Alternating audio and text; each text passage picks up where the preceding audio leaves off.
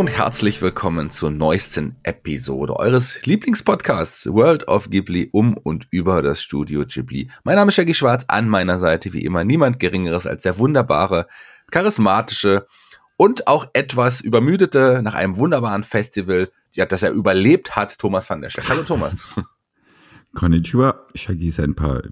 Ja, das Banzai Filmfestival liegt hinter uns. Und es war ja leider so, dass ich spontan abspringen musste, da ein paar Schauspieljobs dazwischen gekommen sind, wo die quasi ein Notfall-Schauspieljob sozusagen. Da ist jemand ausgefallen, krankheitsbedingt. Und ich bin tatsächlich eingesprungen, deswegen war ich gar nicht beim Festival. Es tut mir so unglaublich leid, dass ich nicht da sein konnte. Ich hatte echt mich drauf gefreut, aber ein Notfall ging vor und äh, da musste ich dann tatsächlich hin. Meine Du-Partnerin auf der Bühne hatte einen Notfall, brauchte jemanden. Ich war da, und ich war leider dann da, demzufolge nicht beim Banzai Festival. Wie, was war? Wie war's, Thomas? Erzähl mal ein bisschen was von, bevor wir über unseren wunderbaren Film heute sprechen. Ja, also erstmal muss ich sagen, dass du wirklich was verpasst hast. Hm. Ja, ähm, wir hatten im Vergleich zum letzten Jahr auf jeden Fall, denke ich mal, eine Steigerung von fünf bis 600 Prozent, was ja auch nicht unbedingt weiter schwierig ist, weil das erste Festival fiel ja leider genau in die Verschärfung der Corona-Maßnahmen.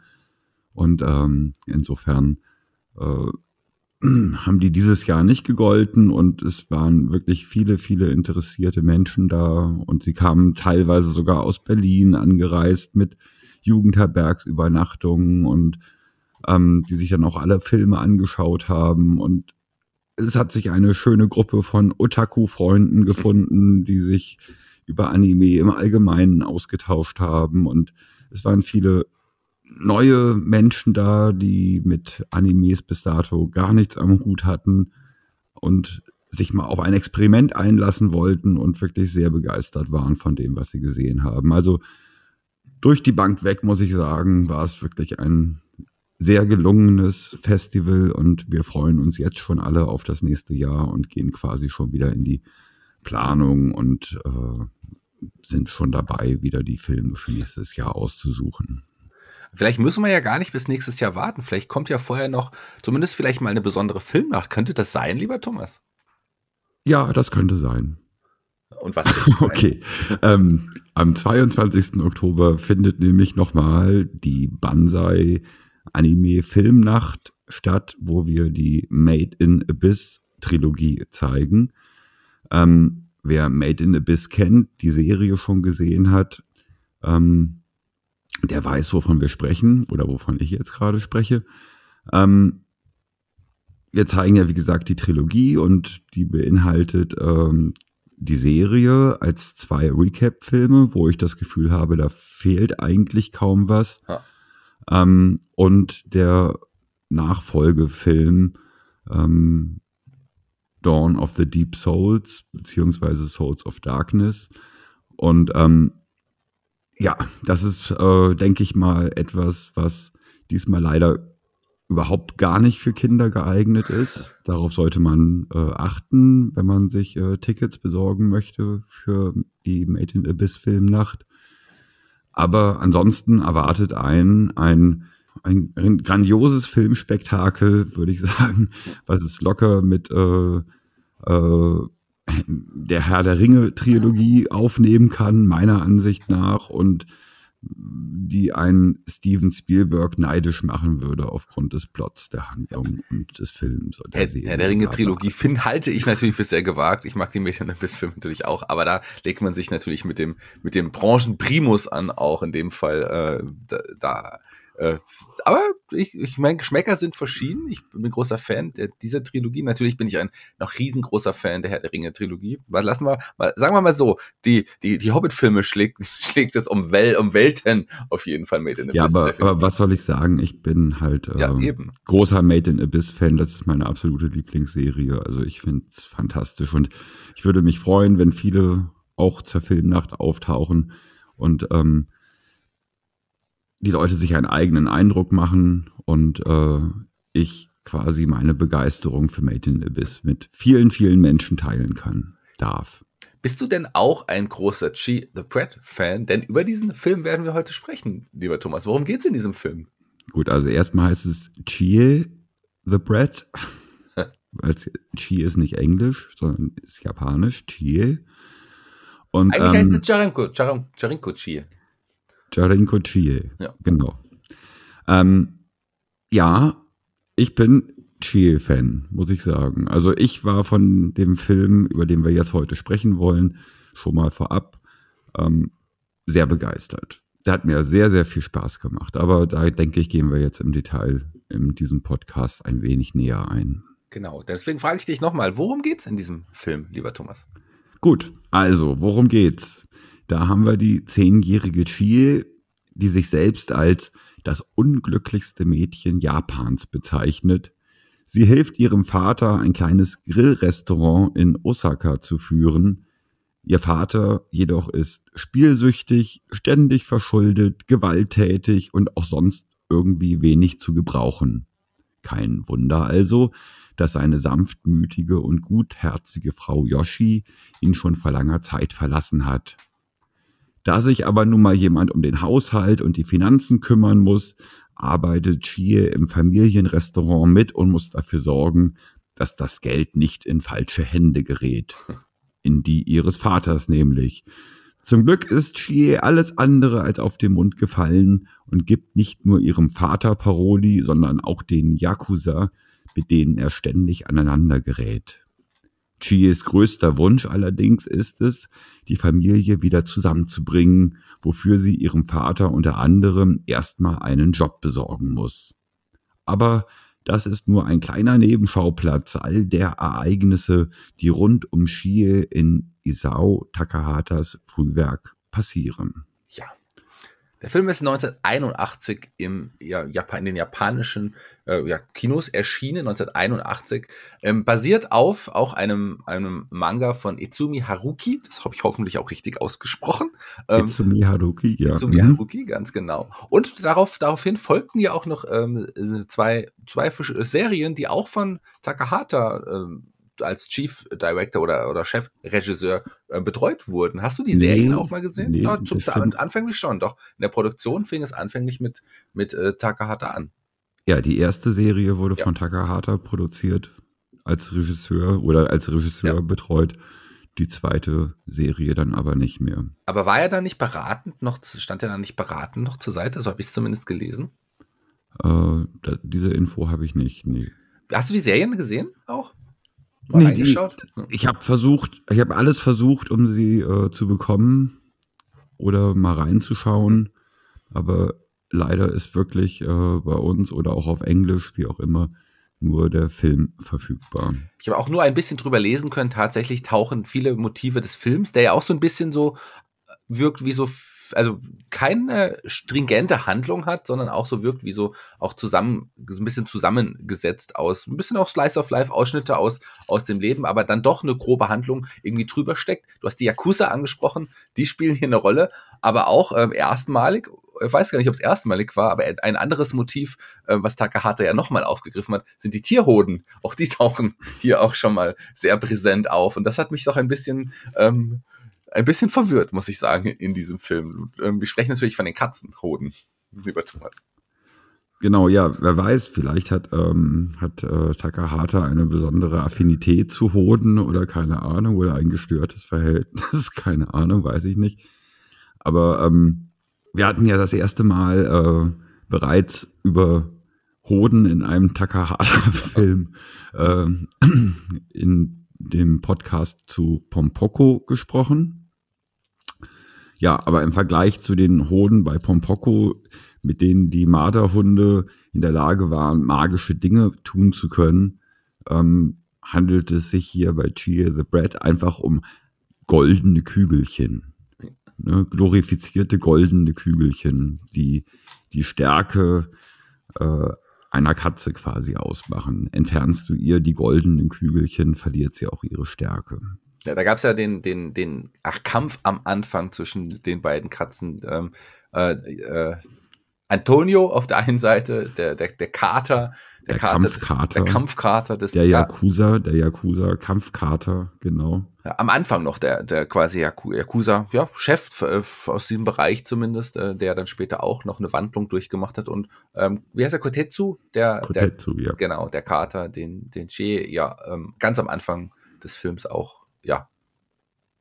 Ist er dazugelaufen oder war der da schon ihr Kater? Ich glaube, der, den hat sie da ja erst auch am Anfang kennengelernt quasi. Genau, ich glaube auch, dass der äh, ja am Anfang erst zugelaufen ist, weil sie ihn als genauso arm und unglücklich betrachtet hat wie sich selbst, hat sie ihm was zu fressen gegeben. Und wie das halt so oft ist bei Tieren oder auch bei Menschen, gibt man ihm was, bleiben sie.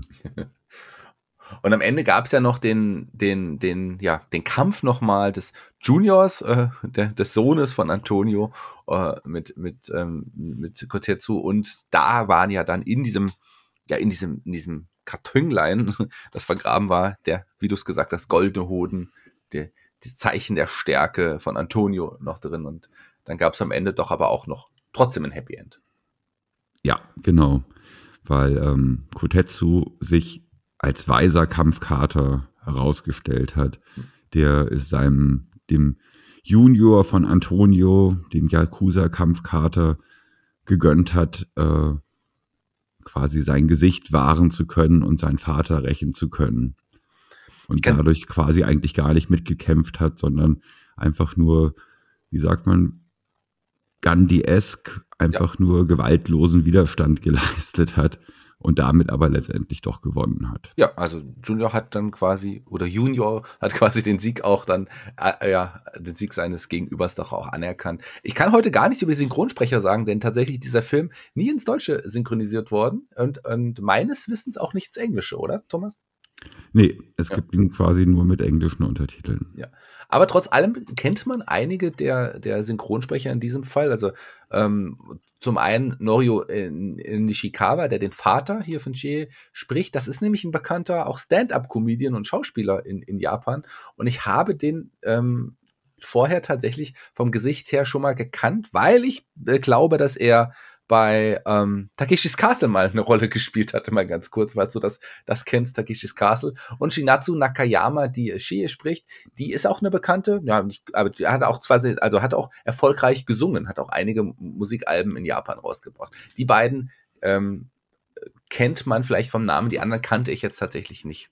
Ähm, ja, ich kenne mich mit Synchronsprechern jetzt leider nicht so aus, insofern glaube ich dir das erstmal alles so. Mhm. Also ich äh, kann da nichts gerade, nichts Gegenteiliges sagen. Lass uns noch ein bisschen kurz über den, gerade den Charakter des Vaters sprechen, weil der ja, ich finde, für mich ein sehr unsympathischer Charakter von Anfang, im Grunde auch bis Ende bleibt. Ich meine, es geht auch so ein bisschen darum, dass Che ja gerne die Eltern wieder zusammen hätte, aber will man wirklich ihn mit der wirklich netten, lieben Mutter wieder zusammen sehen? Ja, genau, wenn man es genau nimmt. Also wirklich, der Vater ist zwar irgendwie witzig und erinnert mich in vielerlei Hinsicht an Homer Simpson irgendwie.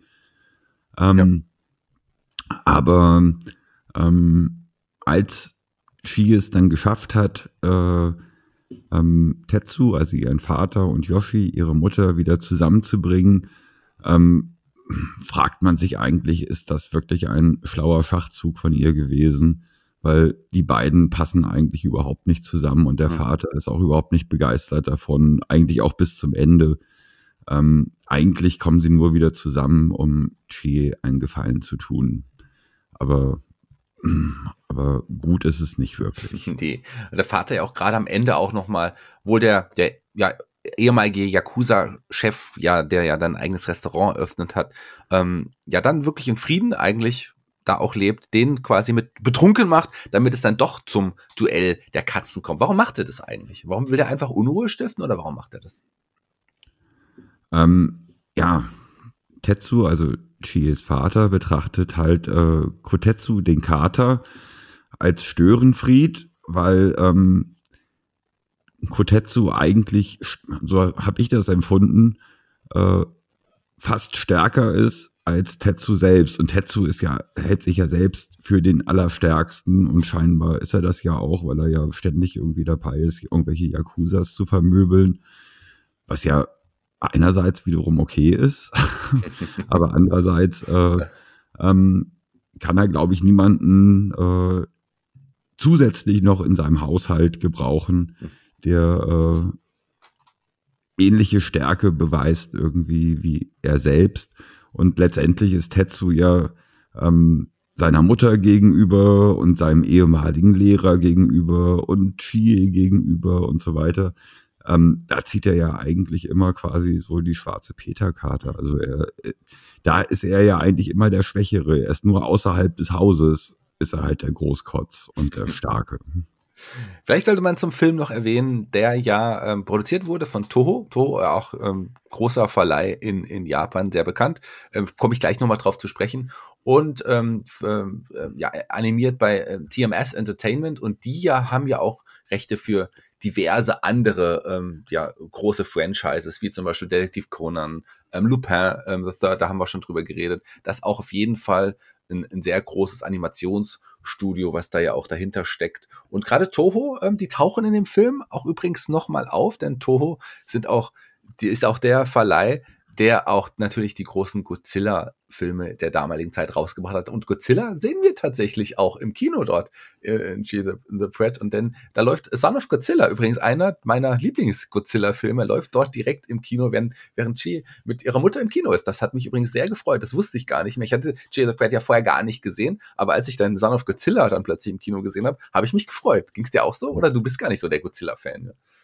Nee, ich bin nicht so der Riesen-Godzilla-Fan, aber ich fand die Sequenz, äh, die zu sehen war, die fand ich eigentlich ganz niedlich, ja, ja. muss ich sagen. Aber dass sie halt ähm, quasi diese Referenz mit eingebaut haben, das fand ich schon sehr witzig. Ja, so ist es.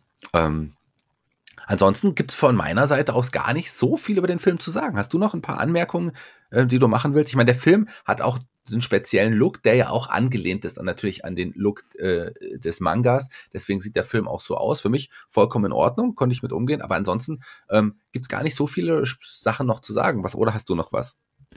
Naja gut, also man muss schon sagen, der Film, ähm, wie man das ja auch quasi schon bei den meinen Nachbarn, die Yamadas kennt, äh, mutet so ein wenig an, als wäre er episodenhaft aufgebaut. Also es gibt quasi eigentlich immer so abgeschlossene Sequenzen und ähm, klar, und, die, die folgenden Sequenzen beziehen sich zwar auf das, was man vorher ein bisschen gesehen hat, aber es ist jetzt nicht so wirklich eine richtige äh, string, stringente Handlung. Mhm. Ne? Das ist so mein Eindruck. Mhm. Aber ähm,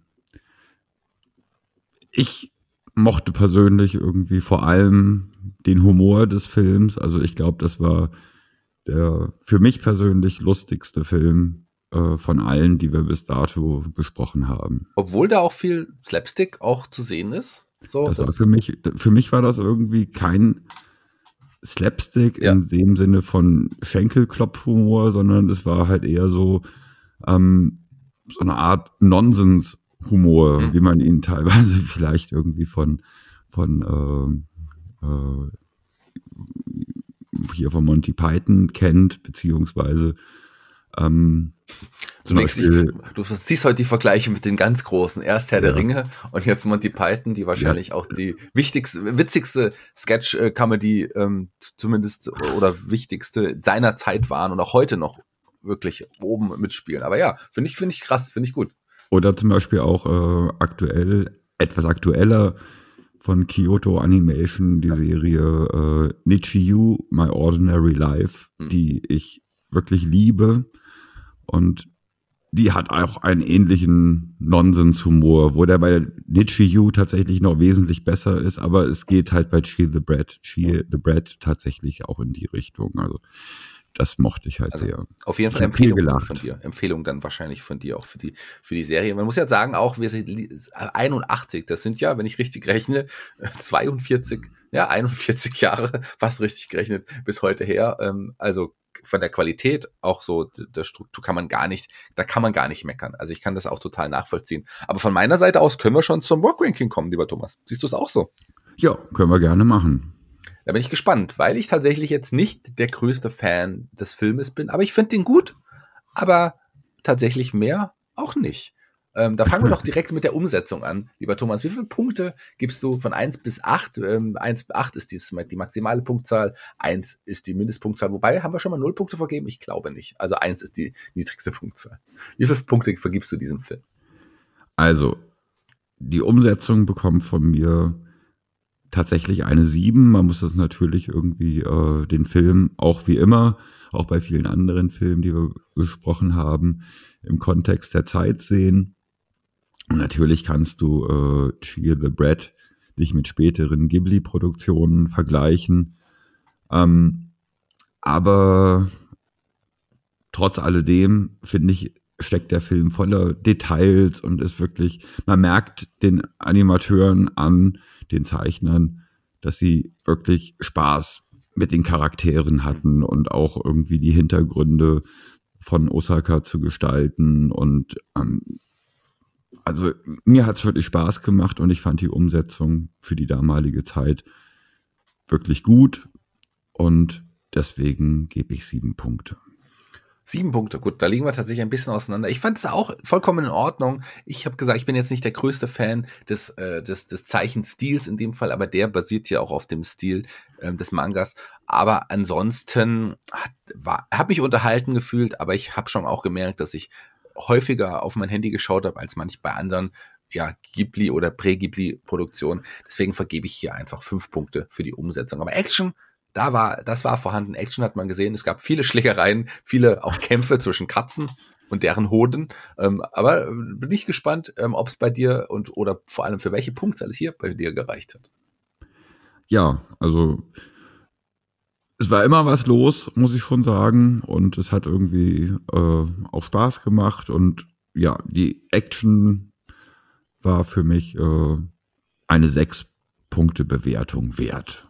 Okay, da sind, stehen wir überein. Auch ich habe hier sechs Punkte für die Action gegeben, denn das, wie du es gesagt hast, es war immer was los. Und ich mochte natürlich auch, ähm, ich mochte die Kämpfe dann auch irgendwie ganz gerne. Das hat schon sehr, sehr gut gepasst. Von daher gibt's von mir natürlich hier auch die sechs Punkte. Aber im Humor, ich bin mir ziemlich sicher, du hast ja gesagt, für dich bisher, ähm, bisher die lustigste Produktion. Äh, da bin ich ganz gespannt. Da kann es ja eigentlich fast nur die Hauptpunkt, Hauptpunktzahl geben.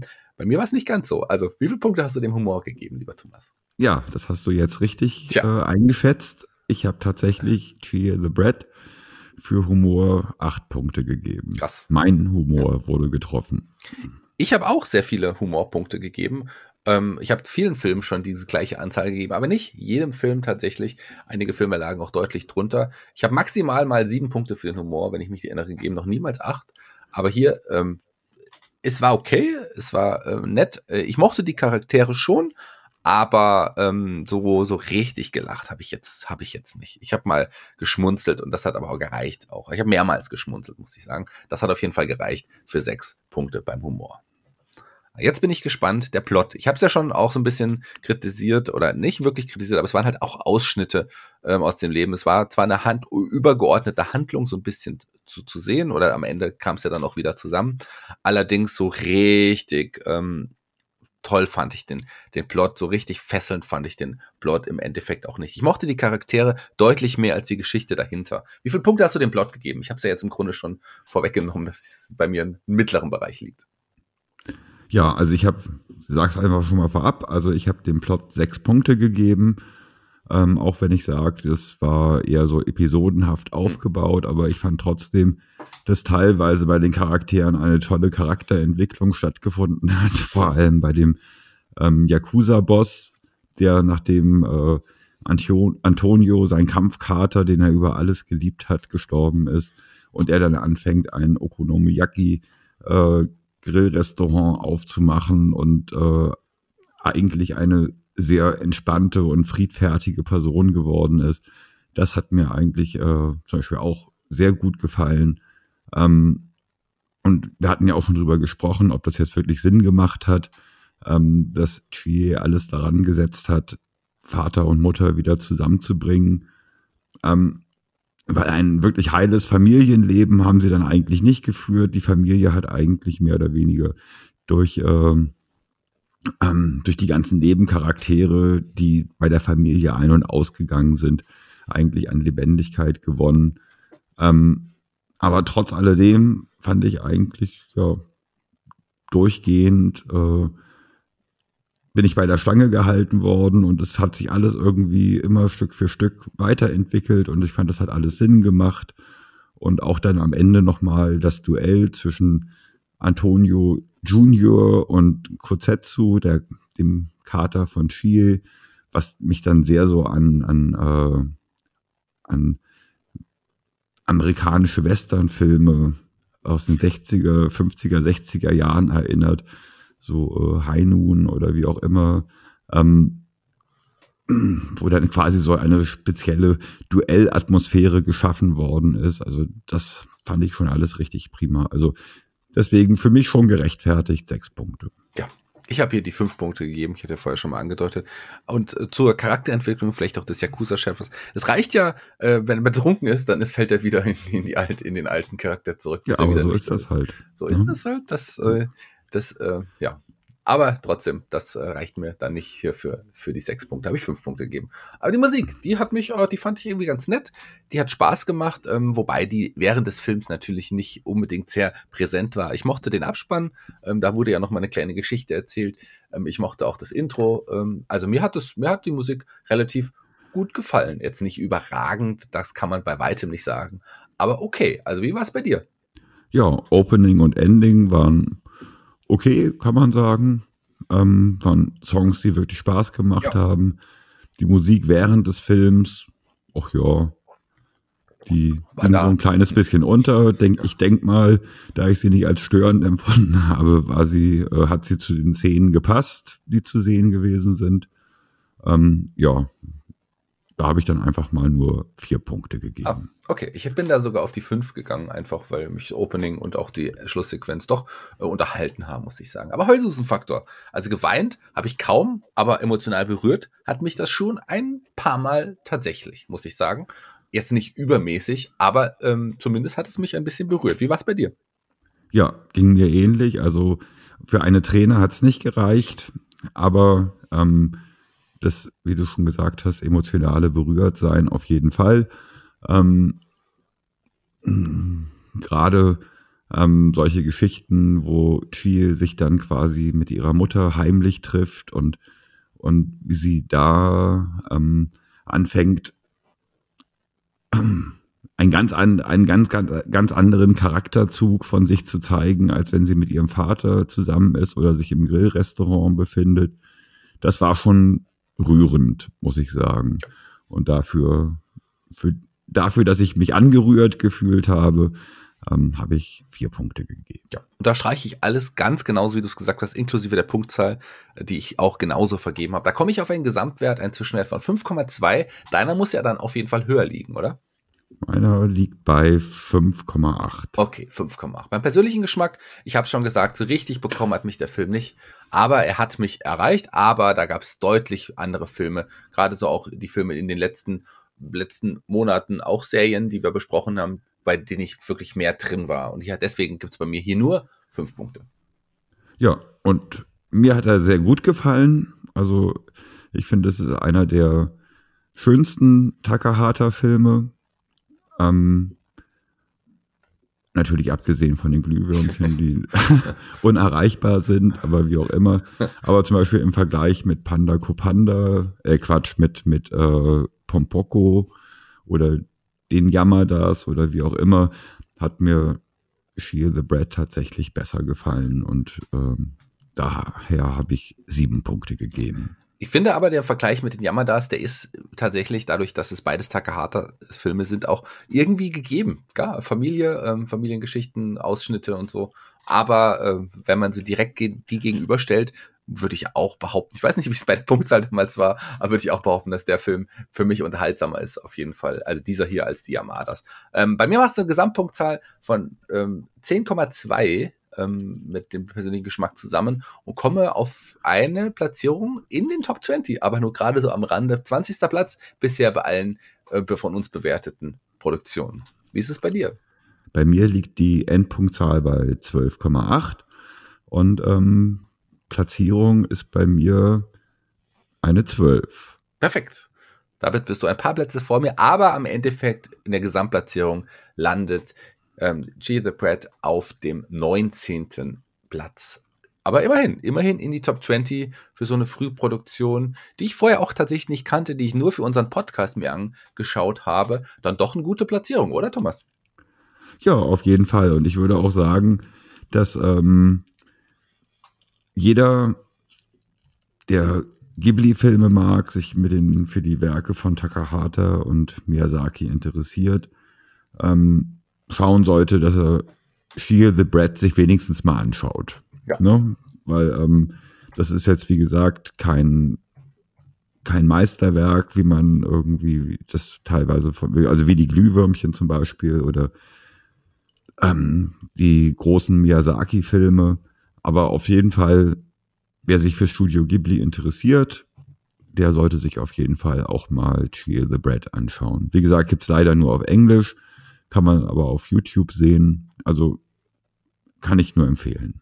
Ja, ähm, dasselbe muss man, glaube ich, aber auch über den Film sagen, den wir in äh, vier Wochen besprechen werden. Auch das ist ein Film, den es, glaube ich, nicht auf Deutsch gibt. Welcher Film wird es denn sein? Das ist Gauchi the Cellist. Auch wieder ein Takahata-Film. Und ich glaube, da wird auch gar nicht so viel gesprochen in dem Film. Nee. Aber ich bin mir nicht mehr ganz sicher. Ich habe ihn schon mal gesehen, liegt aber jetzt schon äh, wieder ein Jahr oder anderthalb Jahre zurück. Ich bin sehr gespannt, mir den nochmal anzuschauen. Ich weiß, dass ich ihn damals sehr gut fand. Und ich, ja, und beim nächsten Podcast werdet ihr dann quasi erfahren, ob das immer noch so ist oder ob ich Sheer the Bread besser fand.